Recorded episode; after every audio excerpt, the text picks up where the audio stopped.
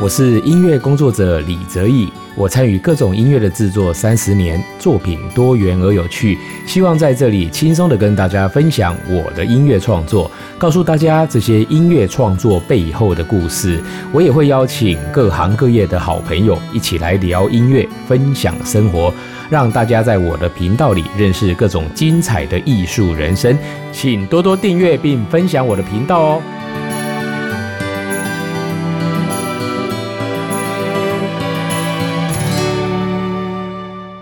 欢迎收听李泽义的音乐吧。那今天呢，要跟大家分享的作品哦，这首曲子叫做《亚洲之窗》。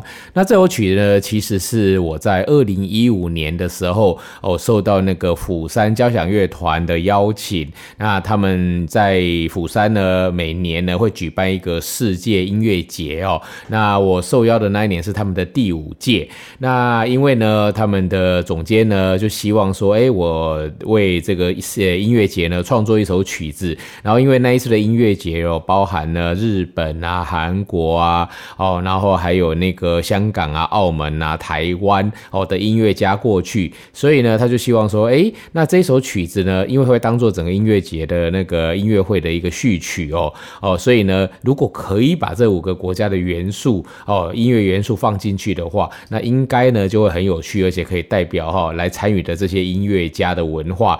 那所以呢，我其实就。是在这里面呢，哦，非常巧妙的把这五个地方我都各选了一首曲子。哎，在日本的部分，你会听到一首好听的童谣《红蜻蜓》哦。然后，当然韩国我会用那个阿里郎嘛。哦，那台湾呢，哎，我就用了《雨夜花》。然后呢，在香港的部分，我用《狮子山下》。然后在澳门的部分，我用了《小城故事》。哦，那这一些音乐呢，其实听起来好像没什么关系，但是呢，我就是想尽办法。哦，让他们在这个这个作品里面哈，能够不只是连接式的发生，而是同时的发生。也就是说，我同时在演奏阿里郎的时候，你也会听到雨夜花的那个旋律。哦，雨夜花演奏一半，哎，你可能又听到另外一个一个国家的一个旋律。哦，所以呢，其实，在这样子的融合里面，你会发现呢，音乐真的是国际语言哦。因为其实，在哦，在你的巧思之下呢，这一些音乐它可以同时哦进行，同时发生，然后全部。部融合在一起